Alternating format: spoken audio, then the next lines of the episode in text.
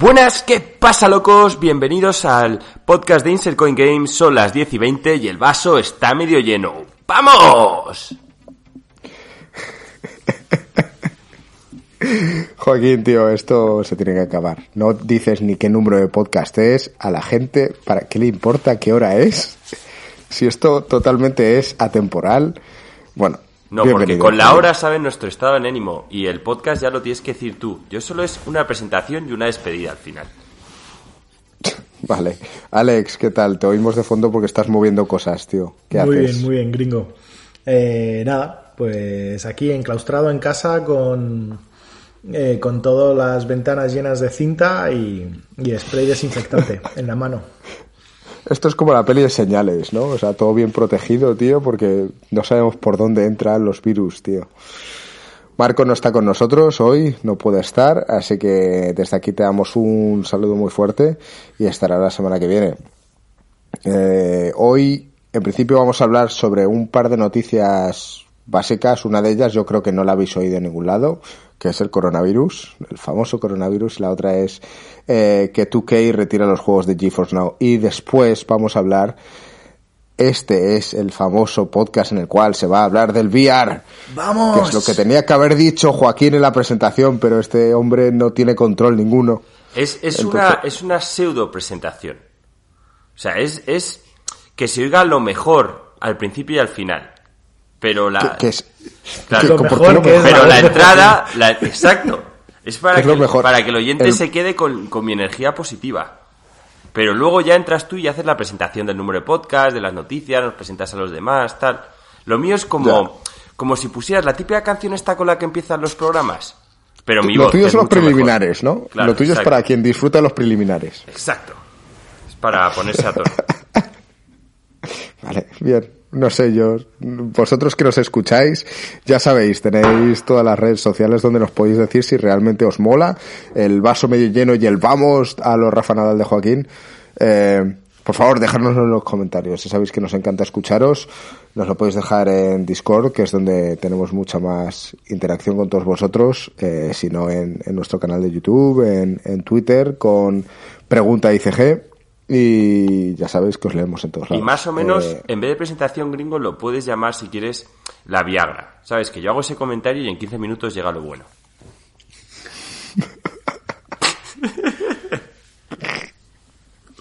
Venga, vale. Sé que estaría Marco aquí, estaría diciendo, vaya tele. Es que me lo estoy imaginando. Bueno, mejor. Así cuando lo oiga, de vez en cuando, lo bueno que tiene no estar en uno de nuestros podcasts como uno de los presentadores es que luego los puede disfrutar como oyente. sí, es verdad. Puedo disfrutarlo como si fuese un regalo nuevo. Así que, Marco, tío, disfruta de este regalo. De hecho, estoy Vamos pensando a ahora mismo. Ah, perdona. No, no, dime, dime. No, que estoy pensando ahora mismo que creo que el que menos podcast ha fallado es Joaquín. Sí, yo de hecho hice uno en solitario, hasta eso. Con lo cual es de los pocos que no se ha podido escuchar el podcast como oyente normal y corriente. Tampoco So- solo hay uno que me perdí, que sí que lo, lo oí. El suyo. No, no, no. Eh, hay otro que oí que me perdí. Sí que que me suena, ¿eh? No lo sé. Es que igual fue un vídeo. A mí me suena que un podcast me lo perdió, pero creo que solo uno, no estoy seguro. Mm, No sé, yo no recuerdo un podcast con Marco antes de que llegase Alex y sin ti. O sea, él y yo mano a mano, no recuerdo. A lo mejor cuando ya estaba Alex, que no estuvieses tú. Igual fue el programa de Kelvin, de este que hizo Marco, que yo no estuve. Bueno, no lo sé. Tengo los recuerdos confusos. Bueno, es lo mismo. Algún día te echaremos para que disfrutes desde el otro lado y opines. Seguro. O me tomaré yo unas vacaciones. Venga, vamos, vamos a entrar Bueno. en materia. Vamos a entrar en materia. Eh, vamos a hablar del coronavirus, por ejemplo, que va a ser una reseña muy leve, porque esto se ha hablado mucho, ¿no? Pero queríamos hacer hincapié que la cosa está yendo a peor. Mm, obviamente todos estamos más o menos preocupados. Los casos brotan eh, a nuestro entorno y, bueno, según parece los datos no son tan reales como los que nos quieren decir, ¿no? Entonces, de momento en Madrid, que es donde vivimos la mayoría de nosotros, eh, han tomado una serie de acciones como cerrar colegios y universidades durante 15 días. Yo ahora mismo, por ejemplo, estoy en Lisboa Mm, he viajado hoy. Yo no sé si cuando vuelva el aeropuerto estará abierto o no. Entonces no sé si podré volver. Eh, son medidas que, oye, que me parecen bien. Que hablando con otros amigos que, decían, no, si es que aquí la contención también es para gente que tiene eh, eh, síntomas o tiene un, un, cuerpo humano con inmunodeficiencias o con menos defensas que los demás. Por lo tanto, es mucho mejor intentar prevenir y, estoy totalmente de acuerdo, obviamente. Aquí lo más importante es que esta gente se llegue a contagiar y intentar evitar el que se expanda todo esto, pero parece que está fuera de control. A mí me da la sensación, decíamos, ahora están bloqueando el tema de los colegios y tal, pero es algo que yo creo que tenía que haber hecho antes. Al igual que pienso que a día de hoy ya deberían haber cerrado los aeropuertos. Bueno, yo creo que no han parado de darnos noticias tranquilizadoras todos los días por la mañana eh, di, personalmente yo es que no le diría un voto de confianza a los periodistas porque no suelo dárselo, pero ya sabéis los que visteis el podcast de la semana pasada que hablé con un amigo mío que considero una persona bastante preparada, médico y tal, y me lo planteó también como que hay que estar tranquilos, que la prensa no estaba diciendo la verdad, tal cual, y lo que me doy cuenta es que no. Al final, que mis sospechas de que aquí las cosas estaban fallando, y sí, obviamente no entiendo por qué han tenido que esperar. Es que si ya sabes o si ya intuyes que la cosa se va a poner fea, coño, ¿por qué no toman las medidas drásticas antes? Es que no, no, no lo entiendo. Y ahora ya sí que parece que es real, porque vamos, eh, mm, si tenéis WhatsApp, si, no sé si, es que sé que tenemos oyentes también fuera de España, están llegando mensajes de gente española que está en el norte de Italia y la situación es un poco dramática. Dramática por la gravedad de la enfermedad y por una serie de cosas que no nos estaban contando. Que por parte de China uno lo puede entender, que lo que sale de ahí está relativamente filtrado, pero que joder, que aquí también estén llegando las noticias por WhatsApp, tío, es que, no sé, los periodistas es un poquito de coña. Ahora qué pasa, los periodistas sí que van a llevar a sus hijos al colegio. No, no lo entiendo, tío. De verdad que, que en TV1 lleven dos semanas diciendo que todo el mundo se tranquilice, tal cual. Y al final, es que hay que controlar un poco la masa, ¿no? Pero porque todo el mundo en histeria puede ser un poco caótico. Pero qué en histeria, si al final esto cuando tienes miedo gringo lo único que haces es no salir de tu casa, pues tío, que se paraliza el país 15 días, pues se paraliza si ya la bolsa se ha ido a tomar por culo, pues se paraliza 15 días, pero por lo menos esto si lo haces a tiempo es que eh, te evitas un problema muchísimo mayor. O sea, estos son, en el fondo es como los putos antivirales. O sea, es que hay que tomarlos antes. Antes. No durante ni después, porque la efectividad baja muchísimo. Si tú esta serie de medidas las tomas al principio, haces 15 días, cuando no hay ni un puto infectado, ya te garantizas que el virus no se propaga y que te va a llegar el buen tiempo. Ahora, por ejemplo, yo... Joaquín, chat, que yo no creo, no, no, te garantizas nada, tampoco, o sea, a ver, el, el virus se va a propagar. O sea, es, es bien difícil la contención y tal. O sea, sí, igual todo el mundo se puede poner estilo China con cero, ¿sabes? Con cero, eh, ¿sabes? Aquí en España no han tomado las medidas, pues bueno, pues cuando ha saltado ya los casos.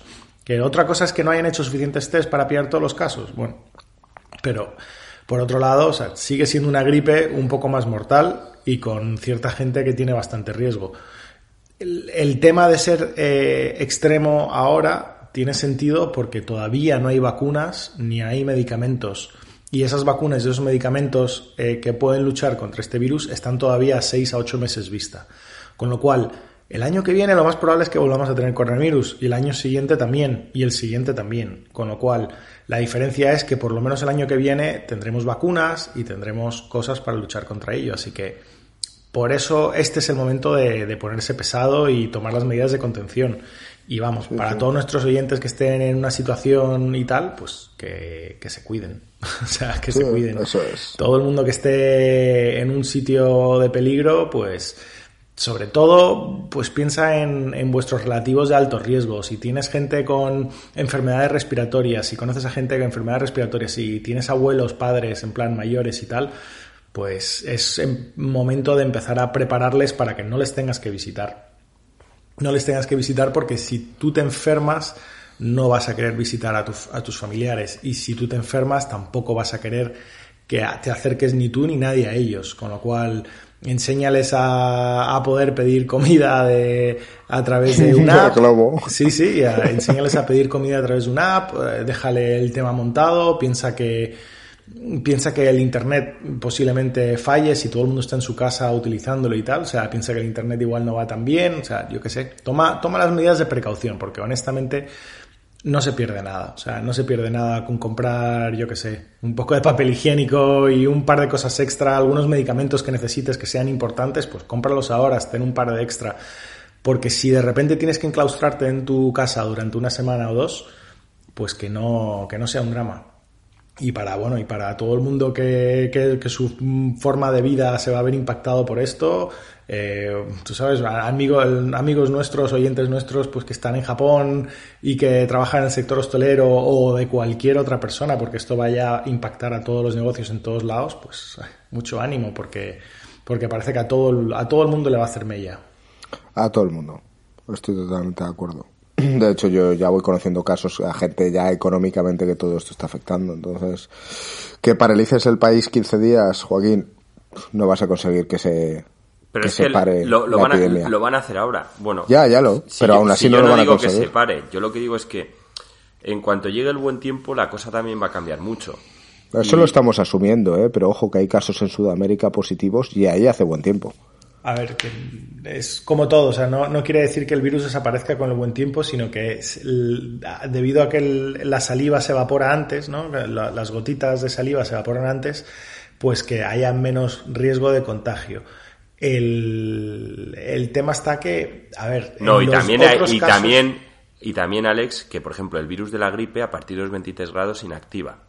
Por eso en mm. verano es muy difícil. Y este, yo no lo sé, esto ya lo dije en el podcast pasado. No sabemos. No sabemos a qué, porque no se han hecho aún estudios, pero sí que dicen que la morfología es parecida. Entonces, mm, pues igual tenemos un poco de suerte y es típico virus que a lo mejor a los 22, 23 grados también se desactiva y eso nos salvaría hasta el año que viene, obviamente. Por eso la gripe es un virus de temporada. Yo creo que hay muchas fuentes de, de, información para los oyentes que estén preocupados o que quieran y sin duda lo mejor es ir a fuentes fiables. O sea, chicos, no, no veáis, o sea, no, no cojáis la información de grupos de WhatsApp de gente pasando bulos y, mierdas. O sea, ni, ni de algún vídeo de YouTube raro. Claro, o sea, eso, ir directo a la Organización Mundial de la Salud, ir directo en plan a cosas así que, que tengan conteos listos y tomar precauciones. O sea, aunque la gente diga en plan de no, no va a pasar nada tal, tomar precauciones razonables. Razonables. O sea, no es en plan enclaustrarte si no ha habido un solo caso en tu país,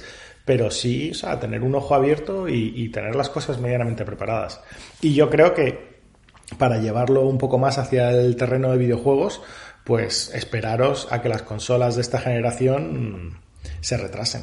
Se van a retrasar prácticamente De hecho, me seguro. lo estaba pensando, digo, deberíamos hacer un minijuego cuando esté Marco y tenemos que hacer una mini apuesta de cuáles van a ser las, las, las primeros problemáticas debido a este virus en el mundo de los videojuegos. Sí. Cancelaciones de consolas. ¿Es posible que las consolas no vayan a salir a finales de este año? Yo creo que saldrán. Lo que, lo que, pasa es que va a haber problemas de abastecimiento. Y, ya no sé si van a salir. Y lo que ¿eh? van a afectar serán a competiciones de, de esports obviamente ahora si hay una final que no lo sé pero si hubiese una final de League of Legends dudo yo que pongan un, pabellón abierto con todo el mundo. Lo harán solo a través de streaming pero, justamente Joaquín y Sports lo tiene más fácil que nadie, ¿sabes? claro, claro. en su casa, ¿sabes? Sí, pero me refiero que los eSports ya, cuando hicieron aquí en Madrid las semifinales en Vista Alegre, lo llenaron. O sea, me refiero que es, es como un partido de fútbol. Alex, también cada uno lo puede ver de su casa. Joaquín, que los partidos de fútbol, ten en cuenta que, que, ya les han dicho a la liga que cierren los, los estadios, que jueguen sin nadie. Y se han quejado algunos. Bueno, se, quejarán, pero te quiero decir que, justamente esports no creo que tengan mucho problema con, con hacerlo todo por streaming, porque vamos, el, el, tipo de gente que va a ver un partido de esports, que es verdad que parte de la gracia es verlo en vivo, como siempre, pero vamos, yo creo que estás acostumbrado a, a encender Twitch y verte tu stream. Bueno, esperemos. Bueno, pues nada, con esto cerramos la, el apartado de coronavirus. Traeremos nuevas noticias frescas de esto seguramente la semana que viene. Ya diremos, estamos todos contagiados, yo no puedo llegar desde Portugal. ya veremos. o igual no volvemos a hablar del tema para no seguir rayando a nuestra, a nuestra gente que se conecta para escucharnos por otra cosa. Eso es. Bueno, vamos a hablar de, de juegos. Eh, vamos con GeForce Now. Esto lo hemos nosotros no lo hemos mencionado en Discord, pero sí que lo hemos hablado Joaquín y yo en, en, Alicante este fin de semana, y nos hemos escapado. Eh, resulta que 2K retira los juegos de GeForce Now. Eh, ya decíamos que GeForce Now tenía o iba un poco en caída libre en ese sentido. Y estos otro lastre, ¿no? Esto es otra putada. Solo en ese sentido, porque los usuarios van muy bien, han llegado un millón de usuarios, están contentos con eso. Eh, hoy han dado 9 de marzo una noticia a través de Twitch muy importante y es que eh, el Cyberpunk sale el día de estreno en GeForce Now. Eh, obviamente lo vas a tener que comprar en Steam. Recordamos que GeForce Now no es una plataforma para comprar juegos, sino para streamear, pero que va a estar preparado para poder correr tu copia de, de Steam y va a tener retracing. O sea, dicen que aunque no tengas un buen PC, que vas a poder disfrutar de la experiencia Cyberpunk en plan full pedal. Entiendo, o sea, no han especificado si será 4K, no y demás, pero bueno, por lo menos 1080, 60 ray tracing me lo espero. ¿Tú qué opinas, Alex, sobre esto? O sea, ¿te, sorprende lo de que aún siga habiendo gente que retira juegos de GeForce Now? ¿Habrá más? Mm, a mí Mm, puedo decir que, no sé, que me parece. Me parece muy mal. O sea, me parece una cagada de todos estos publishers que no están entendiendo el mercado. Me parece. Eh, no, eh, claramente lo hacen porque le quieren sacar dinero a GeForce Now. Yo no creo que sea lógico ni sensato pensar como publisher que GeForce Now debería pagar dinero cuando GeForce Now te está cobrando por el PC. Te está cobrando por el PC. Entonces, ahí el talón de Aquiles es que GeForce Now, en pos de intentar darte una buena experiencia, ha, envuelto el PC que te está alquilando en su interfaz. Entonces, parece que te están proveyendo los juegos, aunque obviamente no te los están proveyendo, los tienes que comprar por otro lado.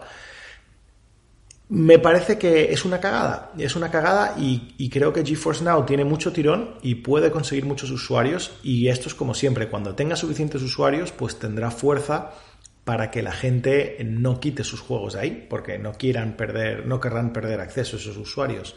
Pero hasta entonces, desafortunadamente, así es como se juega esto. Eh, le están haciendo una guerra y una guerra que le está haciendo mella. ¿eh? Ya son varios publishers que están fuera, ya son muchos juegos que no están ahí y están convirtiendo a GeForce Now en un siguiente Stadia, que por mucho que me duele decirlo. Eh, estamos muy lejos de eso todavía, pero siguen retirándose publishers, mm, me parece una cagada.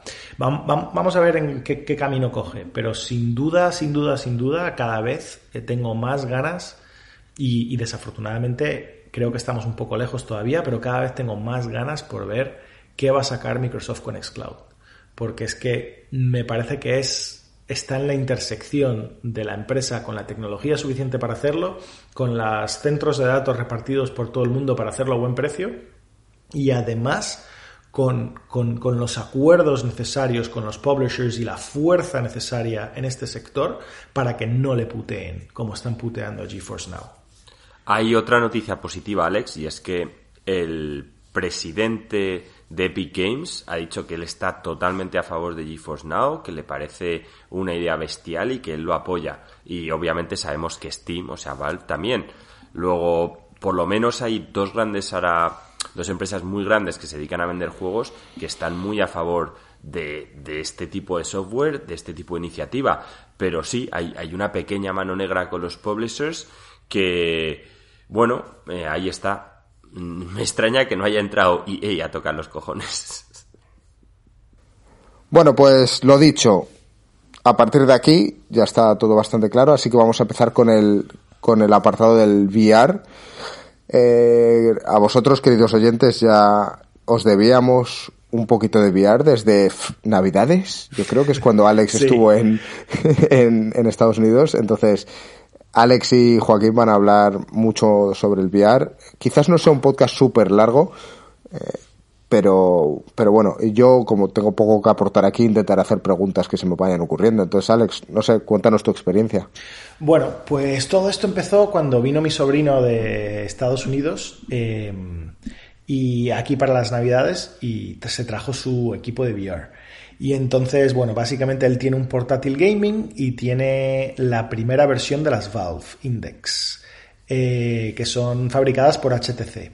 Las Index no, perdón. La, la, primera versión de, de, las que son compatibles con Valve, que son las HTC. Bueno, realmente, puntualizando, casi todos los equipos son medio compatibles con todo. Al principio Oculus estaba intentando cerrar el tema, pero, pero lo ha abierto. Entonces, bueno, Marco tiene las Oculus, que son, digamos, las que pertenecen a Facebook, que es el grupo original. Steam está intentando hacer como un estándar abierto eh, para todo el tema VR eh, y tiene a HTC como, como, digamos, partner y fabricante principal. Eh, Joaquín, ¿esas son las que probé yo en el Madrid Games Week? Sí, esas las que yo probé en casa de Alex son las que probaste tú. Exacto. En Madrid Games Week. Y entonces digamos que lo otro que hay por ahí es la PlayStation VR, que, que, Joaquín ha tenido experiencia con ellas, pero, pero yo no.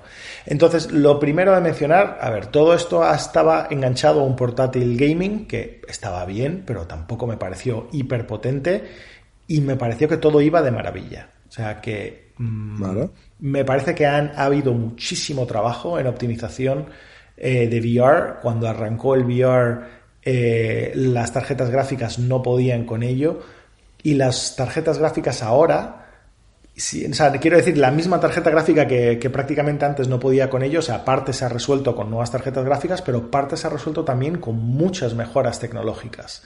Eh, os, las podría contar, pero bueno, no son tan interesantes, ¿no?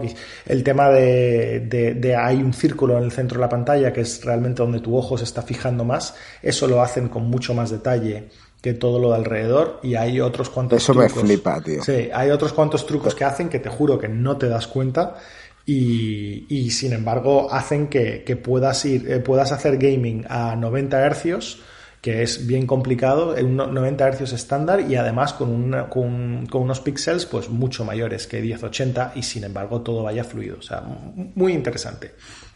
Entonces, estas, eh, estas HTC eh, son eh, interesantes porque para empezar necesitas colocar los trackers, ¿vale? El, equipo VR completo os describo, o sea, lo primero es el, casco, ¿no? Las gafas en sí. No me las pude poner con mis propias gafas. Esto así, para mí, o sea, hay varias cosas que VR tiene que, tiene que mejorar o tal. Esto yo creo que quizás lo hablaré luego al final, porque me da la impresión como que casi estamos ahí, pero seguimos sin estar ahí. Entonces, bueno, pues la primera pieza de equipo son las gafas, unas gafas que parecen como gafas de esquí, así bien tochas, que se te aprietan a, la cabeza y que tienen un trozo por encima. Esto, eh, que es un, poco incómodo, como, como luego os contaré, dependiendo del juego, luego esto hay un cable bastante largo que va enganchado directamente hasta el ordenador. Pero eso no es todo. Dime. ¿El cable por dónde va? ¿Por la parte de atrás? Es que yo recuerdo es que noté yo mucha diferencia entre las que probé de Marco, porque yo no, yo no probé las, las Quest, probé las anteriores que él tuvo. Tú, probaste las de PlayStation. Sí. Para, mí es un drama, o sea, esa experiencia es dramática. Eso es dramático, porque es que te pesaba la cabeza, te echas para adelante, se te cae. Cuando yo probé las Vive, me pareció la hostia, y cómodo y todo. Sí. Entonces, bueno, no sé, de estas cuéntanos, Alex. O sea, iba los. Perdón. atrás.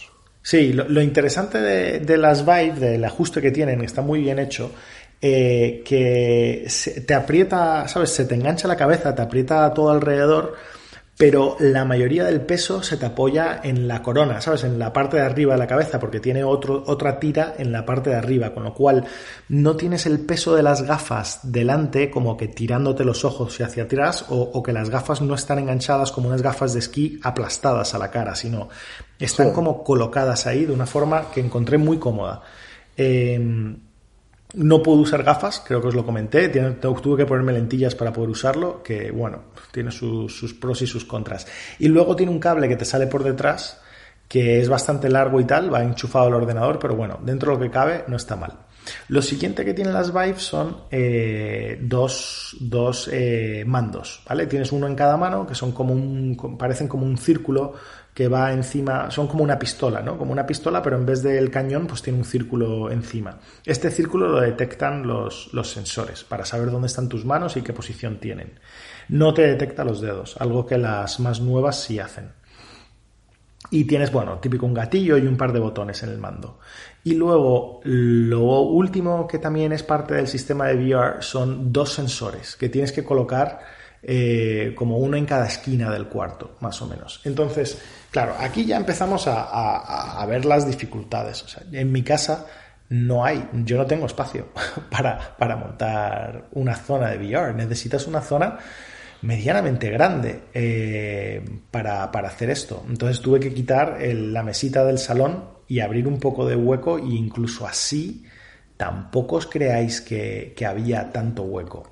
Luego lo otro que también sucede es todos los cables que hay que tirar. O sea, tienes las dos cajas de los sensores que tienen que ir conectados al, a un portátil. Luego el portátil también va conectado a las gafas.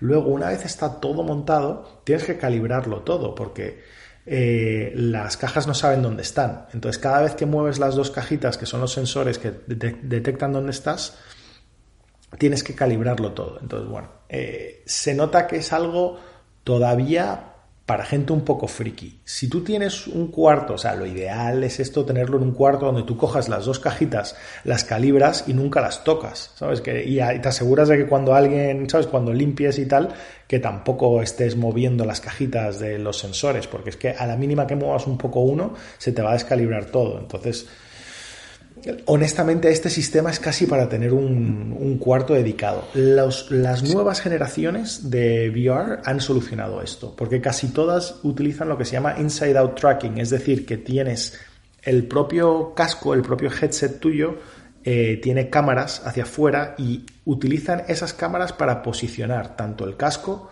como las cámaras te ven las manos, también te posicionan las manos. Entonces, esto es brutal porque simplifica muchísimo el setup al no tener que poner las cajas, no tener que calibrar las cajas, etcétera, etcétera, etcétera. De hecho, eso es lo que tiene eh, las Oculus que tiene Marco, las eh, Quest.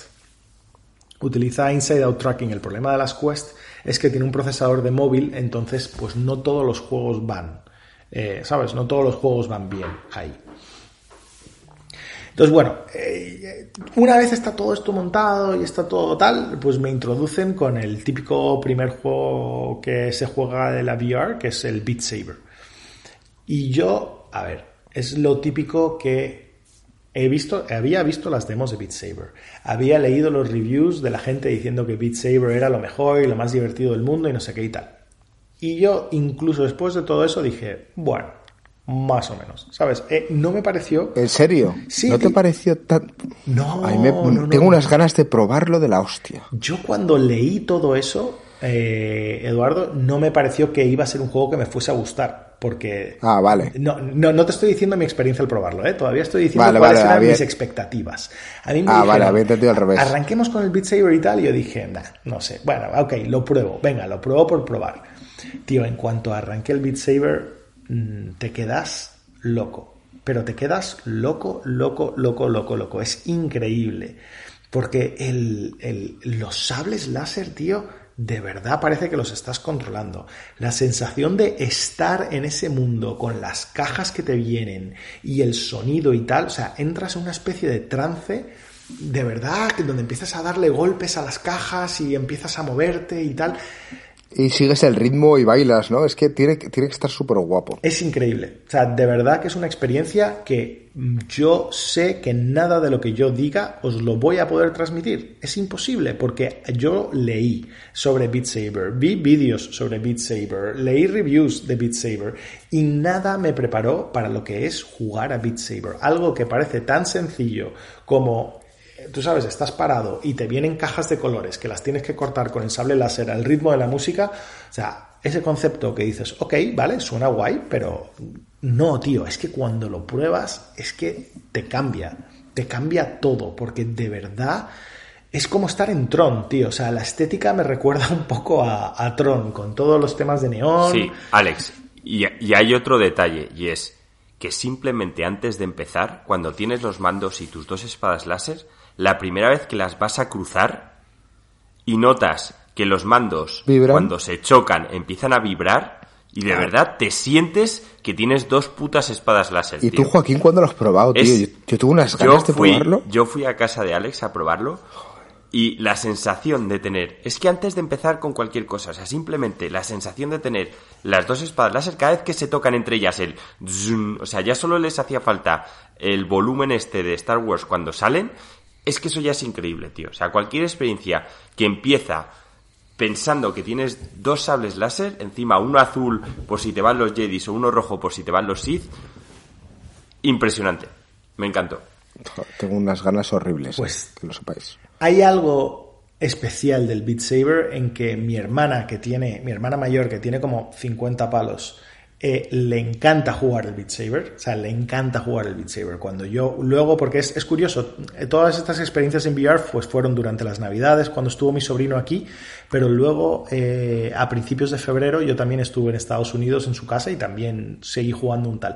Y de verdad que cuando estábamos todos alrededor de la tele jugando, porque eso es algo que se nota, ¿eh? O sea, en Estados Unidos, joder, las casas son mucho más grandes, hay muchísimo más espacio y, de verdad que, tiene mucho más sentido allá la realidad virtual. Aquí en Europa es que no veo, no, no veo en quién tiene hueco para poder realmente montárselo, pero tú ves en plan a gente de todas las edades, o sea, mi hermana pasándoselo pipa ahí, cortando con los sables láser y tal, aquí en España se lo di a mi padre, que es todavía mayor, y encantado ahí, se rió un montón, dándole golpes y tal, o sea, es como la sensación esta de, que das algo y, no tienes que explicar nada. No tienes que explicar nada porque, porque lo has hecho toda tu vida. O sea, estás cogiendo un palo y le estás dando algo, pero, pero es, muchísimo mejor.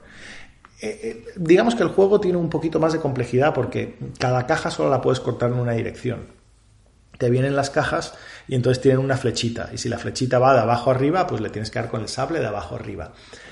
Pero eso en el fondo va un poco con el ritmo, ¿no? O sea, tú sigues el ritmo y, tiene sentido que si el anterior lo has cortado en este hacia abajo, el siguiente va a ser hacia arriba porque ya estás así, ¿no? Efectivamente, no, efectivamente. No te lo van a hacer más jodido. Lo, lo, lo, lo interesante son, por ejemplo, porque eh, este juego tiene canciones que han hecho los propios desarrolladores, que son típicas canciones de música electrónica con ritmo en plan muy marcado y tal, y luego hay un montón de canciones hechas por, por fans, ¿sabes? Por, por fans que meten canciones, incluso canciones de verdad, de famosas o lo que sea, y le ponen ellos, digamos, el este. La calidad de, de las canciones de comunidad Voy a decir que es variable, ¿vale? O sea, hay algunas que son brutales, hay otras que no.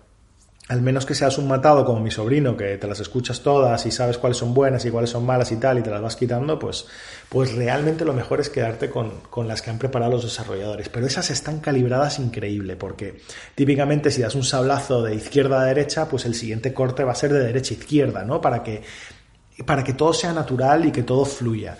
Cuando estás en medio de eso y te están viniendo las cajas por todos lados y estás dando cortes en plan izquierda, derecha, arriba, abajo y, y, te salen las cosas, tío, te sientes como un puto Jedi, tío. O sea, de verdad que, que es una sensación muy curiosa, como alguien que de verdad no me molan los juegos de ritmo y he jugado el de bailar y he jugado el otro y, incluso el Crypt of the Necrodancer o, o, el Legend of Zelda este que es como medio de ritmo y medio de combate y el, tal. el Cadence of Hyrule. El Cadence of Hyrule y tal. A mí los juegos de ritmo, tío, no me encantan, pero, pero este, este tiene algo especial y mucho tiene que ver con el, con el tema de lo bien calibrado que está en VR.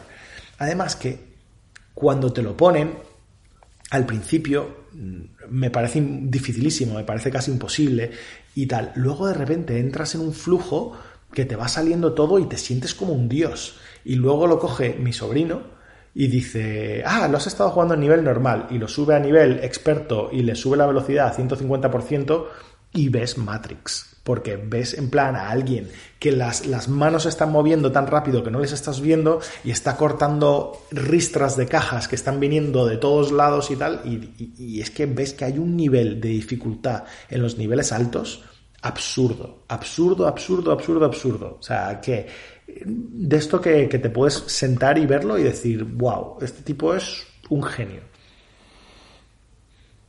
Joder, no sé, tío. Joaquín, tío. A mí lo que me sorprende más es que a Joaquín le guste esto, porque a Joaquín le veo totalmente arrítmico. No, pero yo lo hice de la hostia. ¿Sí? De hecho, Alex, ¿te acuerdas que la primera vez que lo jugué, eh, tu sobrino se quedó pillado? Si, si la primera vez que lo jugué. A mí es que, a ver, o sea, tiene ritmo, pero me refiero, es un tema de que también tú vas viendo venir los, los cuadrados y tienes que hacer movimientos eficientes. Y a mí eso más o menos se me da bien. Con el tema de la vista, si no se me cansa, que es lo que para mí es lo más importante de este VR, que para mí el de PlayStation era infame, porque era ponérmelo y, tenía un agotamiento visual tremendo. Y este me lo puse, en principio, con pocas ganas, porque dije, Ale, joder, tío, seguro que me va a cansar la vista, tal cual. Y la verdad es que estuve bastante tiempo jugando y me lo pasé fenomenal. El principio del juego lo puse, yo también pensé, va, a lo mejor se me da medio mal, pero oye, cogí ahí un poco el tono de la música y todo el rato estuve haciendo unas puntuaciones bastante altas. Bueno, aparte del Beat Saber, o sea, estamos hablando aquí de, de VR, eh, ¿realmente merece la pena a alguien comprarse un VR solo por, no sé, el Beat Saber?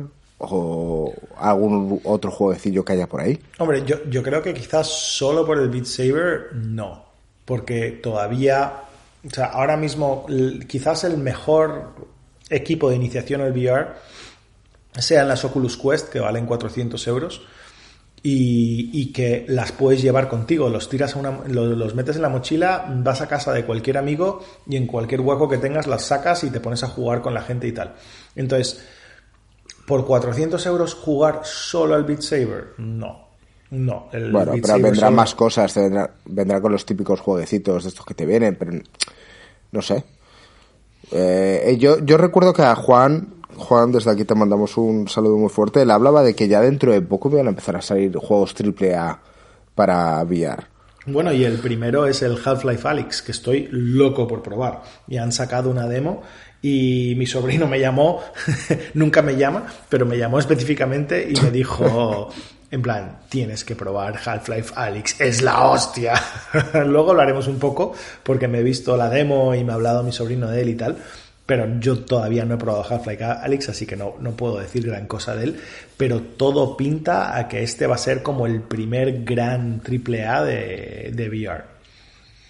Bueno, a ver si lo pruebas y para la semana que viene nos das un poco una opinión más, más extensa sobre esto. Complicado, porque el sobrino está en Estados Unidos. Pero la demo te la puedes, la puedes comprar tú, ¿no? Sí, pero no tengo VR. Sí, pero... Bueno, pero, pero puedes hacerlos con las... ¿O no se puede utilizar con las Oculus Quest de Marco? Yo creo que sí. Yo creo que se podrá jugar con las Oculus Quest seguramente. Sobre todo si lo enchufas a, uno, a un PC gaming o algo así, para que, para que uses la versión potente de las Quest. Ah, nosotros cogemos a Marco, ¿sabes? En un momento de aquí a una semana, tío, y entre medias se prueba. Se prueba, tío, y así damos una opinión, ya que Marco tiene todas las mierdas, tío. Pues vamos a sacarle provecho, ¿no? sí, hay que, hay que exprimirlo un poco. Hay que exprimirlo un poco. Pues la verdad que el nivel que se puede llegar en este juego es, es muy grande y si te gusta, es un juego con mucha rejugabilidad. O sea, es un juego que, que yo te digo, ya te mi sobrino tiene un nivel enorme y sigue jugándolo. O sea, yo casi todos los días he jugado unas partidas de 15, 20 minutos, media hora, tal. O sea, lo seguía, lo seguía machacando y es un juego como si alguna vez te ha gustado el Garage Band o el Guitar Hero o algo así. Es un poco de ese estilo. Es como un Guitar Hero, pero muchísimo más divertido. Muchísimo más divertido. Y además que... decir que yo soy de esas personas que a mí no me flipaba el Guitar Hero. ¿eh? pues... Pero sin embargo, esto me apetece que te cagas. Buah, pues sí. Yo puedo entender que el Guitar Hero no te guste, porque, por ejemplo, a mí tampoco me, gustaba. Y no tiene que echarte para atrás eh, que no te guste el Guitar Hero este juego. Este juego yo creo que le va a gustar a, todo el mundo. Pero ya, ya, te digo, o sea, es que yo le he visto cualquier persona que se puso el casco, incluso gente en plan que no son de juegos, que nunca han podido jugar una consola, ni un juego de móvil, ni tal, que todo eso les parece una mierda, eh, les he visto ponerse esto y decir, wow, es increíble. ¿Sabes lo que sería hacer un vídeo de la leche, Joaquín? montamos esto con, con, con, un croma y tal. Y, llevamos a mi madre y le ponemos el, el Beat Saber. Y lo grabamos en un vídeo de YouTube. Pues. Hombre, sí, puede, ser gracioso. Yo creo que sí. A gente, además, juntamos a gente que no ha jugado a las consolas nunca. Y ponemos el tema de tu primo Jacobo de fondo.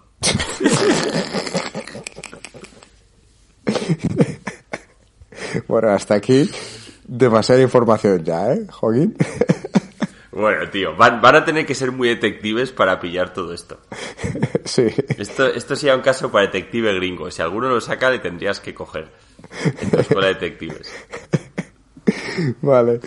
Bueno, oye, eh, no sé, eh, Joaquín, ¿tú quieres dar alguna alguna pincelada a todo lo que ha dicho Alex o, te parece bien? A ver, eh, jugamos a otro juego que a mí me... A ver, a mí el Beat Saber me moló, pero el que realmente empecé a ver potencial era uno que era una especie de roguelike. ¿Cómo se llamaba, Alex? Se llama Until You Fall.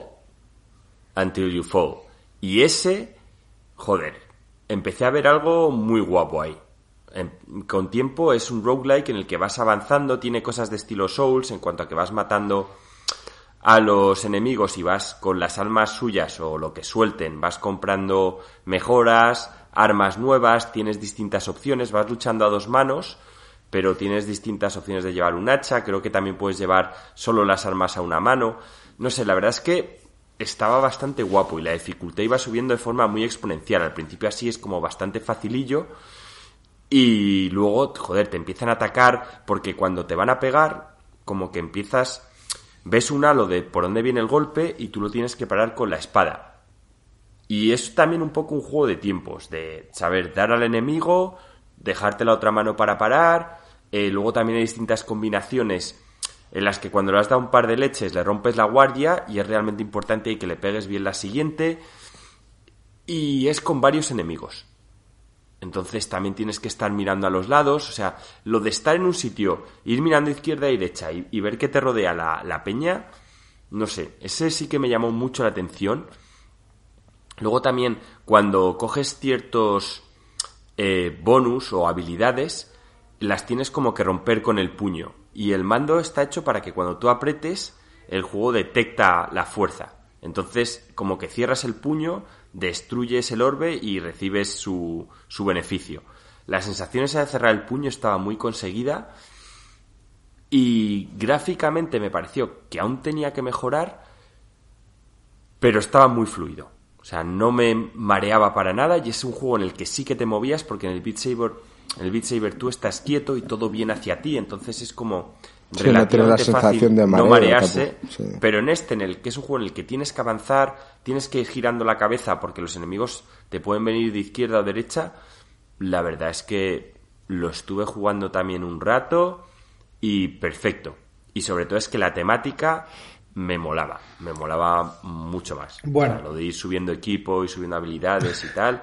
Ahí yo sí que vi un filón. Yo, joder, eh, vale, vamos a dar un, paso para atrás. Déjame, déjame explicar un poco este juego porque. Como es Joaquín siempre, eh, que va al final. Eh, yo quería hablar antes del Super Hot VR y, y, de este al final, pero bueno, yo creo que ya si hemos arrancado le damos caña. Sí, ya. Sí, un poco para ir en orden de, hacia lo mejor, pero bueno, ya vamos con el plato fuerte. Este fue el juego que, más me vicié y que sin duda más me capturó. O sea, este es un sueño hecho realidad. O sea, yo creo que cualquier persona que haya jugado juegos de rol, que haya leído El Señor de los Anillos o cualquier otro libro de fantasía o que le mole ese tipo de rollo, o sea, siempre te has imaginado el hecho de, poder combatir a base de espadazos contra hordas de, malos y tal. Y, esto, esto te da todo eso, o sea, toda esa sensación. O sea, yo me quedé muy, muy, muy loco de, de lo conseguido que está este juego y claramente con el bajo presupuesto que está hecho, porque esto es un juego indie, pero indie, indie. Y si, y si con tan poco presupuesto han podido hacer algo tan increíble, eh, yo no puedo esperar a cómo se va a poder conseguir cosas con franquicias con franquicias potentes y con dinero y con eh, diseño y con tal. para explicar un poco cómo funciona el juego, es un juego donde pues eh, vas como avanzando por habitaciones, como muchos roguelikes, entonces entras en una habitación y en la habitación hay unos cuantos enemigos y los tienes que matar, cuando los matas a todos se desbloquea la siguiente habitación eh, y cuando llegas a la puerta entre habitaciones, pues puedes escoger un upgrade. Normalmente hay como tres piedras flotando en el aire, como mencionó Joaquín. Si acercas la mano a una piedra, eh, aparece un texto alrededor que te dice qué hace el upgrade. Luego, mientras más vas jugando, vas reconociendo las piedras, porque cada upgrade es, es una piedra, una forma de piedra distinta. Entonces, más adelante, simplemente viendo cada piedra, sabes lo que hace, ¿no? Cada gema. Eh, pero al principio como que sacas la mano y lees el texto y cuando aprietas el mando, tú ves que la mano tuya aprieta la gema como que la rompen la mano y salen destellos de luz entre tus dedos. Esa sensación... Te sientes poderoso, ¿eh? Te sientes poderoso, te lo juro, Eduardo, tío, te lo juro. Es es increíble. O sea, la primera vez que llegue al final, mira la chorrada que es que luego cuando juegas el juego estás copillando las piedras y tal y no sé qué, y moviéndote rápido, pero esa primera vez que sientes que, que, sacas la mano, coges una piedra mágica, la rompes en la mano con el destello de luz y tal, es que, es que de verdad que es tan épico, la sensación tan increíble cuando, bueno, en fin. Entonces, el, el juego en sí se basa de la siguiente forma. Cuando tú estás luchando uno contra uno contra un enemigo, tú le vas dando espadazos, ¿vale? Tú le vas dando espadazos, moviendo la mano de lado a lado. Te dicen que si tú mueves la mano en golpes más amplios, haces un espadazo más potente. Entonces tú le vas dando espadazos para bajarle la armadura. Él, mientras tanto, te puede ir atacando. Cuando él te ataca, aparecen unas, unas, unas rayas en la pantalla que te indican cómo tienes que colocar tu arma para bloquearle. Entonces, imagínate que él te va a dar un golpe de arriba abajo pues entonces tú tienes que poner la arma horizontal. Y si te da un golpe pues de izquierda a derecha, pues tú tienes que poner el arma vertical a tu izquierda para que... Es difícil de coordinar, conociendo que tú muchas veces has dicho que, que para ti jugar a según qué juegos te costó, por ejemplo, God of War y tal. ¿Hacer esto era complicado? No, y no es complicado por la sencilla razón que hay una indirección, ¿sabes? Tú en God of War tú estás intentando controlar un personaje utilizando un palito y tres botones. Entonces, eh, eso no es natural. O sea, eso es una habilidad que tú tienes que aprender a abstraerte. Y cuando tú quieres que Kratos se mueva a su izquierda, tú tienes que, como que tu cerebro. a la izquierda. Claro, tienes que. Tu cerebro tiene que entender que, bueno, eso quiere decir el palito hacia la izquierda y el otro palito hacia arriba y luego darle a la F. O sea, no tiene nada que ver cuando algo tú has nacido con esta habilidad. Tú has nacido con la habilidad de levantar un palo y, bloquear un golpe, porque ellos te ponen la raya en la pantalla, pero si tú te fijas en el enemigo, tú puedes ver el golpe que te va a dar. O sea, si te van a dar un golpe vertical, tú ves que sube su brazo hacia arriba y va a venir hacia abajo y tal. Entonces, sobre todo los primeros enemigos que combaten un poco lento, casi que no tienes ni que verla. No, ves claro. Ya típicamente los, enemigos malucos pues te dan un golpe y ya. Más adelante hay otros enemigos que te dan dos golpes, ¿no? Que te hacen pum, pum y tienes que bloquear uno y bloquear el otro. Típicamente te dan golpes de direcciones distintas, entonces tienes que colocar la Para ir apretando. Claro, tienes que colocar la espada en direcciones distintas y tal. Luego como que llegas a bosses y los bosses pues típicamente bloquean un poco y tal y de repente te dan tres golpes y luego bloquean otro rato y tal. Entonces, qué se basa el juego? Tú tienes que darles suficientes golpes para que les rompas la armadura y entonces cuando tú les rompes la armadura ellos se quedan como, como un poco cao durante X tiempo. Durante ese tiempo que ellos están cao son vulnerables y ahí es cuando les puedes bajar la vida. Entonces, antes tú no le estás quitando vida, tú le estás como rompiendo la guardia, un poco como en el Sekiro, ¿no? Que le estás rompiendo la postura y tal. Entonces, cuando tú le has roto la guardia del todo, le tienes oportunidad para darle X golpes. Los golpes te los, te los marcan con, un, con una raya amarilla en el pecho. Quiere decir que tú le tienes que dar un golpe en la misma dirección que la raya amarilla. No, sé si es un poco difícil explicarlo. Es que sin, sin, haberlo jugado, no. Sin haberlo visto es un poco complicado. Entonces, típicamente, bueno, pues tú, tú le rompes la guardia del enemigo, se pone en un estado un poco cao y de repente le aparece como un círculo con una raya amarilla en vertical. Entonces tienes que darle tú un golpe vertical. Y después de que le das el golpe vertical, la raya amarilla se cambia y se pone como en horizontal. Y entonces le tienes que dar un golpe horizontal. Bueno, no, no, no vamos a entrar en, tampoco en tanto detalle, pero al principio, aunque tus movimientos son fluidos, pues este tipo de cosas pues las vas aprendiendo. Pero más adelante se te convierte como en, en algo automático. Lo, lo, más interesante son todas las armas que puedes desbloquear y todas las armas que puedes usar. Por ejemplo, yo al principio, en cuanto pude usar el hacha, me lancé directamente a por el hacha. Y el hacha hace mucho más daño de guardia, o sea, les reventabas la guardia a la gente bastante antes, pero se mueve más lento el hacha, con lo cual para bloquear era peor. Mientras que la espada y la daga son rápidas, son armas rápidas y, son mejores para bloquear y tal. Aparte de, todo esto, cada arma tiene también una habilidad especial. Que tú la habilidad especial la vas recargando a base de simplemente dar golpes y hacer, y hacer daño. Y cuando has llenado la habilidad especial, apretando el mando lo puedes lanzar. Entonces, bueno, dependiendo del arma, pues cada una tiene distintas habilidades especiales. La daga tiene una habilidad defensiva, la espada tiene otra habilidad que hace otra cosa, el hacha creo que hace daño extra con la habilidad especial y tal. Pero esto es lo que lleva este juego a otro nivel, porque es además un RPG. O sea, no es un juego puro de acción es un juego de RPG donde, donde tus armas y upgradear tus armas es importante y las habilidades especiales es importante y, y, las mejoras que vas pillando entre habitación y habitación también, también son muy importantes. Entonces, por ejemplo, para, que os hagáis una idea, yo al, principio empecé con, con, las armas de, digamos, de combate, ¿no? De iba con un hacha y con una espada. Entonces con el hacha hacía más daño, con la espada bloqueaba y montaba mis, mis movidas así. Pero luego probé un combo muy interesante, porque tener dos armas es una gran ventaja. Porque si, por ejemplo, un enemigo te da dos golpes rápidos y uno lo tienes que bloquear en horizontal y el otro en vertical, pues pones las dos manos, una en cada posición, y ya le has bloqueado los dos golpes al enemigo. ¿Sabes? Vale. Sí, sí. Entonces, pero yo probé otro combo, que era un guante en mi mano izquierda y, y, una espada mágica en mi mano derecha. Y entonces la espada mágica eh, hacía un poco de daño que atravesaba la armadura y tenía una magia muy poderosa. Y el guante no puedes hacer daño con él, pero tiene otra magia muy poderosa. Entonces de repente tienes como una desventaja de que solo puedes bloquear con una mano y solo puedes dar golpes con una mano, mientras que con las otras armas pues das golpes con ambas manos, estas solo das golpes con una mano, pero a cambio tienes un montón de magias poderosas súper chulas. Eh, una era como una bola de fuego que le deja al enemigo que se le está quemando toda la armadura, que básicamente le, revientas la armadura y te da como unos golpes gratis y tal. El otro tiene otra habilidad, o sea... Eh, ah, es, difícil para mí explicar sin jugarlo. No, no, pero que, que, te intentas adaptar, ¿no? Y según el enemigo que vengas, a lo mejor si tienes ciertas habilidades, incluso hasta es, es mejor, ¿no? O sea, eh, quizás le haces más daño, no lo sé, a lo mejor me estoy inventando que si un enemigo en vez de ir con armadura va con telas, pues le quemas antes eso o al final eso da igual. Bueno, el, hay distintos tipos de armaduras, por ejemplo, hay, hay, hay un, un enemigo que va con escudo.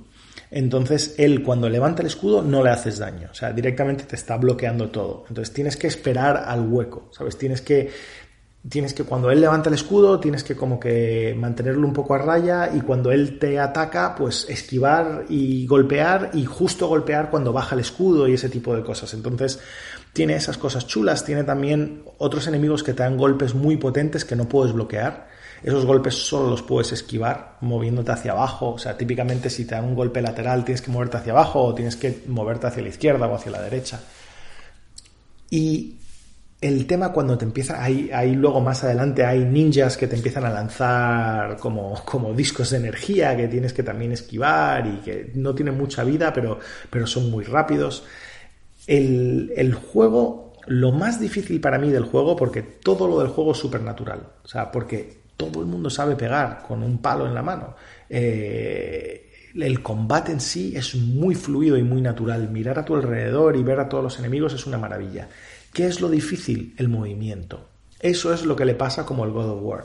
El movimiento lo haces con, uno de los joysticks en, en una mano, eso es lo que te permite como un poco caminar de forma lenta. Y luego con el otro joystick puedes hacer una carga, que es como teleportarte un poco. Si tú te teleportas hacia alguien eh, y, le, chocas, pues es eh, como que le haces una carga y le das un golpe. Entonces, desafortunadamente, el juego ahí es lo único que, te desconecta, que, te desconecta de la experiencia. No es que falle, porque no sé de qué otra forma lo podrían hacer, pero es el único momento cuando tú no puedes andar, tú no puedes andar, no puedes correr, entonces de alguna forma tienes que mover a tu personaje y, desafortunadamente pues parece que la forma es esta, es, eh, o andar de forma lenta o irte teleportando un poco por ahí. A ver, Alex, pero yo creo que eso yo lo jugué, no, también igual que tú, no lo vi conseguido, pero creo que es en parte por culpa del mando táctil que tiene el sistema. Yo creo que eso con el típico joystick analógico de un mando de PlayStation o un mando de Xbox sería otra historia totalmente distinta. Mm. Es que ese joystick, tío, no está, no o sea, ese joystick, ese pad con el dedo, lo intentaron hacer Valve con un mando, no sé si os acordáis, el mando que sacaron ellos, que era como un híbrido y tal, pero es que no está conseguido. Puede ser, puede ser, aunque yo, no sé, no noté tanto, tanto problema de eso, pero claro, tú también estás bastante más puesto con, los mandos, ¿no? A ti se te, da muy bien el tema de los joysticks y tal, porque juegas un montón con, con mando. Claro, o sea, yo ese problema de movimiento lo tuve, y vi que con un con el típico joystick de PlayStation o Xbox, me da igual, ya los clásicos que estamos acostumbrados, no lo habría tenido o estaría resuelto en un 80%. Mientras que el movimiento era un problema. A mí también me rayó en ese juego, pero también lo achaquea que yo jugué muy poco, tú lo has dedicado muchas más horas. Yo lo probé una tarde 20 minutos. Y aún así dije, joder, esto con un joystick se soluciona. Con un joystick y un poquito de pasta se soluciona. Sí, sí, puede ser. Yo, la verdad que la primera vez que jugué este juego, me pegué tal vicio que acabé a las 5 de la mañana y el día siguiente me desperté con agujetas en todos los brazos, pero agujetas a rabiar, como si hubiese hecho pesas todo el día en el gimnasio de... como si hubieses luchado con un montón de orcos. Exacto, como si hubiese pasado toda la noche luchando contra orcos.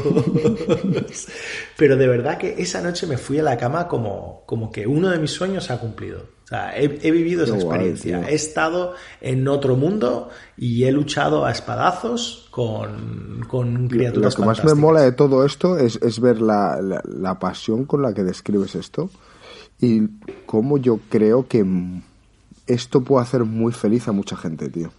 Yo de verdad que lo creo. Yo de verdad que lo creo y me da pena que tenga tantas barreras de entrada sea, porque de verdad que las tiene. O sea, tiene la barrera de entrada importante del coste. Que bueno, que aunque ha ido bajando y tal, pues 400 euros sigue siendo mucho dinero. Eh, tiene la barrera importante del espacio, de dónde lo puedes jugar. O sea, tiene, tiene la barrera de que no lo puedes jugar con gafas para todos los cegatos como yo. O sea, tiene muchas barreras. O sea, todavía siento que hay muchas barreras y casi que es una pena que hoy en día ya no querramos ir a los sitios y mucho menos interactuar con otra gente que igual tiene coronavirus, pero, pero esto, esto es casi para, para experimentarlo, deberías ir a un arcade. ¿Sabes? De, de, que como antes habían los arcades con las maquinitas y tal,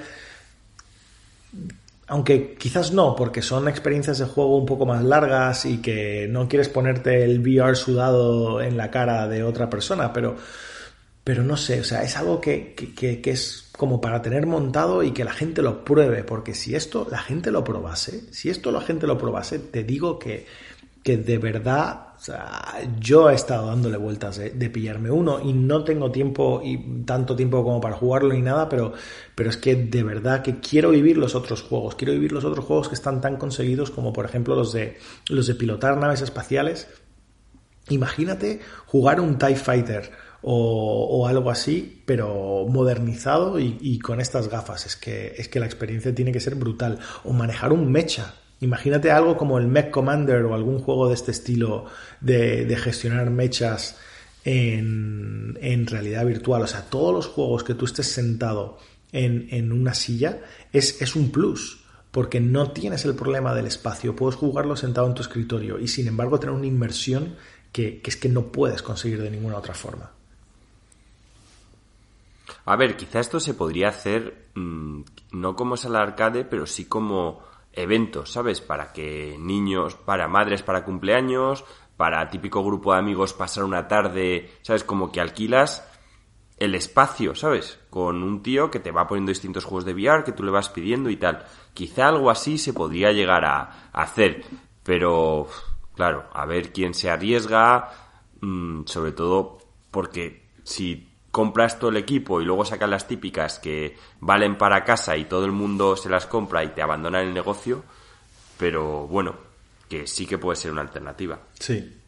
A mí me sorprende muchísimo lo, preciso que es todo. O sea, es tan exacto la posición de la mano y es tan inmediato cuando tú mueves la mano que tu personaje posicione la mano en la realidad virtual que a, a nada de tiempo tu cerebro está convencido que estás ahí.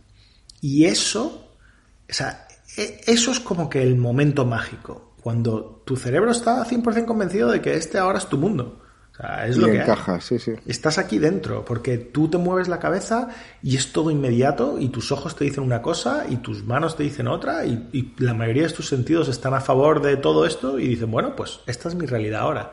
Y esa sensación de verdad que es especial. De verdad que es especial y es algo que me gustaría que mucha gente lo pudiese probar. Qué guay, tío. Bueno, y yo creo que para acabar, eh, el otro juego que jugué bastante, porque hubo un par de juegos que, simplemente probé, pero el otro juego que sí jugué bastante fue el Super, Hot. El Super Hot VR. Que el Super Hot es un juego que, la verdad que me gustó cuando salió la, primera versión. Era un, un first person shooter donde el tiempo solo avanzaba cuando tú te movías. Entonces como que podías pensar y esquivar las balas y tal. Yo recuerdo ver a, ver a Marco jugar a este juego. Eh, obviamente no era en VR, era simplemente en PC. Yo creo que lo streameó. Y molaba, o sea, molaba. Y de hecho, hablamos en su momento de cómo molaría probarlo en VR. Entonces, ¿qué tal fue? Pues me moló, pero creo que es peor juego en VR que en original. Y te explico por qué. Ah, sí. Sí, porque en el Superhot en, en VR eh, estás tu personaje no se puede mover. O sea, es decir, tú, tú, te, tú estás parado y entonces estás como en una habitación y te vienen enemigos a atacar, los típicos, los clásicos enemigos rojos, y tú tienes un montón de cosas a, tu alrededor. Pues igual tienes dos botellas, ¿vale? Y entonces cuando te viene un enemigo corriendo, pues igual coges una botella y se la tiras y al otro le das un puñetazo y tal, pero tú no te puedes mover. Entonces, eh, es como un puzzle, es como un mini puzzle, porque igual tienes un nivel que le, solo tienes dos botellas y te vienen tres enemigos. Entonces, pues bueno, a uno le tiras una botella, al otro le tiras la otra botella y el tercero esperas y le das un puñetazo. Luego en otro nivel, igual hay cinco enemigos y tú tienes una pistola, pero la pistola solo tiene tres balas. Entonces tú pues disparas a unos enemigos y al otro le tiras la pistola y al otro no sé qué y ellos te están disparando, entonces tú coges cobertura. Y la verdad que es divertido, pero me siento como muy limitado en cuanto a que no me puedo mover. O sea, tú estás en una esquina de la habitación y no te puedes mover. Y, y también como que pero eso es una cuestión de que el juego simplemente está desarrollado así. Sí, sí, el juego está desarrollado así. Y, No, no, es que sea una deficiencia del VR, es que, bueno, no se puede sacar más. Sí, yo, yo creo que, que eso tiene un poco que ver con cómo los desarrolladores decidieron implementar el juego, porque sin duda el movimiento en VR es uno de los mayores problemas. Muchísima gente, eh, por lo mismo que hemos hablado, o sea, tu, tu cerebro está convencido de que, de que tú de verdad estás ahí entonces, si tú caminas y el juego se mueve cuando tú caminas, todo va bien. Pero lo que pasa es que, claro, tú te puedes caminar dos metros o, el espacio que tú tengas en tu habitación. Mientras que si tú quieres avanzar más en el juego, pues si tú utilizas el típico método de mover el joystick y que tu personaje en VR camine, eh, eso te provoca una descolocación espaciotemporal jodida. En plan, tu cerebro dice, un momento, no me estoy moviendo y sin embargo el mundo se está moviendo y como que estás rompiendo la ilusión. Y eso a mucha gente le provoca mareo o le provoca malestar. Em, a mí, no. Eh, por alguna razón, yo creo que mi cerebro se fía menos de mis ojos porque soy muy cegato. Entonces, como que, bueno, pasan esas cosas y a mí no me marea. Eh, yo creo que a Joaquín tampoco le mareó, porque el juego de Until You Fall tienes que forzar bastante con eso. No, a mí no. A mí es un tema más.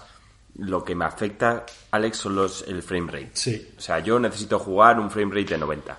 A mí, yo lo que noto es que mis ojos se agotan enseguida. Entonces, la experiencia visual tiene que ser súper fluida. En el momento que a lo mejor mi ojo nota pantallazos, el cansancio es exponencial. Y yo cuando jugué en tu casa con el de tu sobrino, mmm, perfecto, porque además tenía las lentillas que las tenía puestas todo el día porque fui después de trabajar. O sea, yo ya llevaba bastantes horas delante de una pantalla y de hecho le dije a Alex, yo creo que me voy a agotar en nada. Y la verdad es que eh, el rato que estuve en el Beat Saber y el rato que estuve en Until You Fall, muy bien. O sea, muy bien, todo muy fluido y lo del movimiento, pues no, no me afectó. Podía haber seguido jugando. Sí, pues eso, hay, hay, hay, ese, pues muchos juegos de VR pues intentan solucionar el problema de una forma o de otra, ¿no? La mejor forma, la mejor, o sea, una de las mejores formas de solucionarlo es que tu personaje en VR esté sentado, eh, porque así te puedes sentar tú y no tienes esos problemas. Si tú estás conduciendo un coche, volando un avión, pilotando un mecha, pues nada, genial, eh, tú no tienes ese, ese, problema. La segunda mejor forma de solucionarlo es teleportándote. Hay muchos juegos de VR que tú miras hacia una zona, te aparece como una flechita, le das al botón y tú te teleportas ahí. Como no tienes esa sensación de movimiento, como que el teleportar a la mayoría de la gente no le afecta. Pero luego pues cada juego pues intenta solucionarlo como puede. Los de Superhot lo solucionaron diciendo, bueno, pues no te puedes mover. No te puedes mover y de esta forma no tienes ese problema de, de movimiento. Solo puedes esquivar balas de lado a lado y, y, y, coger algo de cobertura y poco más. Eh, entonces, bueno, no sé. A mí el Superhot no me...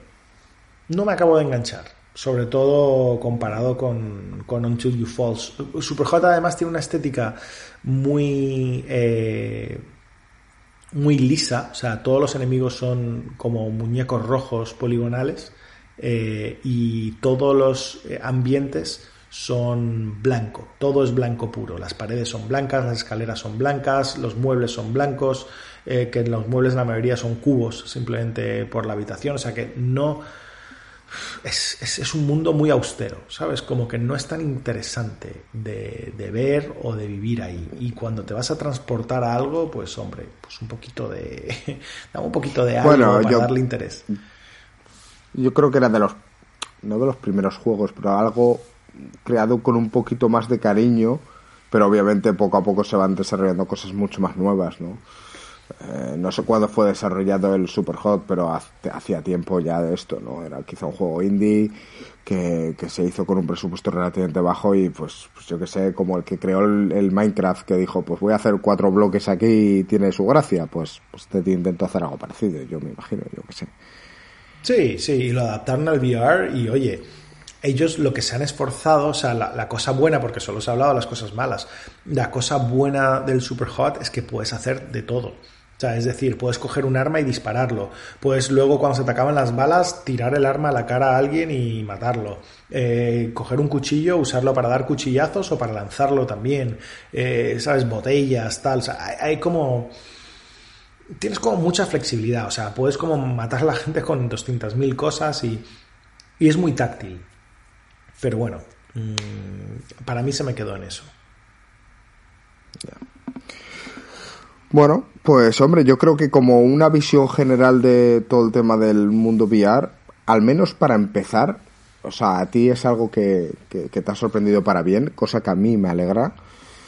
Yo creo que Juan o otros tantos en el Discord que, que están emocionados por el VR y creen que tiene un hueco, yo, yo por ejemplo soy más escéptico, ¿no? Yo pienso que esto va a tardar un poquito más en llegar pero todo dependerá de estos primeros juegos bien desarrollados y con historia y, bien adaptados eh, calen en la sociedad. Supongo que dependerá todo de eso, ¿no? Eh, yo no quiero que ocurra como cuando se empezó a implantar el tema de las gafas 3D en los cines, que obviamente yo recuerdo que Marco y Joaquín decían todos encantados, sí, quiero ver una peli en 3D, tal. Digo, tío, esto no va a ir a ningún lado. Yo, yo siempre dije que eso no iba a ir a ningún lado. Pero Avatar la quería ver. Porque Avatar es una peli que se había dejado tanto pasta y de hecho Avatar fue un canteo. Y las teles con las gafas y tal. Y también dije que las teles con las gafas en 3D no iba a funcionar. Lo dije desde el principio. Sí, sí, pero quiero decir, Marco, obviamente no. Así esto la hostia, digo, mira, da igual. Entonces no quiero que ocurra con esto, ¿no? Esto sí que me haría ilusión que viniese para quedarse. Y bueno, pues no sé, supongo que hablaremos más durante este año 2020 de, de las VR pero bueno, es una pequeña gran introducción, sobre todo para todos aquellos que no, no se hayan involucrado tanto con este mundillo o quisiesen saber un poquito más, ¿no? Aquí tenéis tres ejemplos importantes y, y si os ha llamado la atención, yo creo que 400 euros, como lo que dice Alex, es una inversión, pero fíjate, esta semana estamos hablando sobre las inversiones en las nuevas consolas. Oye, pues si tienes contenido, quizás la inversión tampoco es tan mala, ¿no? Yo diría, antes de comprarlo, si es posible, eh, probarlo. Em, pero claro, es muy difícil, al menos que tengas un amigo, al menos que tal. O sea, si te lo puedes permitir, la verdad que la experiencia es, mm, es muy impresionante. Si no tienes espacio, es que claro, hay muchas cosas. Si no tienes espacio, si si no eres una persona que te encante trastear con las cosas y tal. O sea, está claro que el VR todavía está casi ahí, está casi, casi, casi, pero, pero todavía le falta algo. O sea, yo soy pues informático, a mí me encanta trastear con las mierdas. Resulta que no me mareo, eh, con lo cual con el VR, que era algo que me preocupaba, eh, joder, es una experiencia, es una experiencia única y, de verdad que es que es algo que yo creo que más gente debería probar porque cuando lo has probado de verdad lo quieres. Guay. Bueno, pues como he dicho, mm, creo que ha sido muy interesante saber de esto. Mm, creo que vamos a proceder a que Joaquín haga la despedida, si es que sigue despierto. ¿Estás Joaquín por ahí? Sí, sí. Sí, sí, sí que estoy. ¿Cómo vas a hacer la despedida? ¿Vas a hablar del vaso lleno otra vez o, vas a No, la de la última vez. No recuerdo cómo. Ah, sí, fue terrible. Vale. bueno, eh, pues no sé, tío. Eh, yo me despido antes de, vosotros y ahora dejaremos a Joaquín hacer el, el exit. Que, oye, que ha sido un placer estar con vosotros. Y, y nada, que nos vemos la semana que viene. Esperemos que Marcos esté de vuelta también. Y, y nada, un abrazo a todos los que nos escucháis. Vamos, un abrazo. Joaquín, despídete como bueno, Bueno, locos, son las 11 y 35 de la noche y si algo no os ha gustado es que no lo habéis pillado. Hasta luego. Gringo, vuelve a hacer tú las introducciones y las despedidas, por favor. Bueno, chicos, un abrazo a todos. Buenas noches. un abrazo fuerte. Chao. Chao.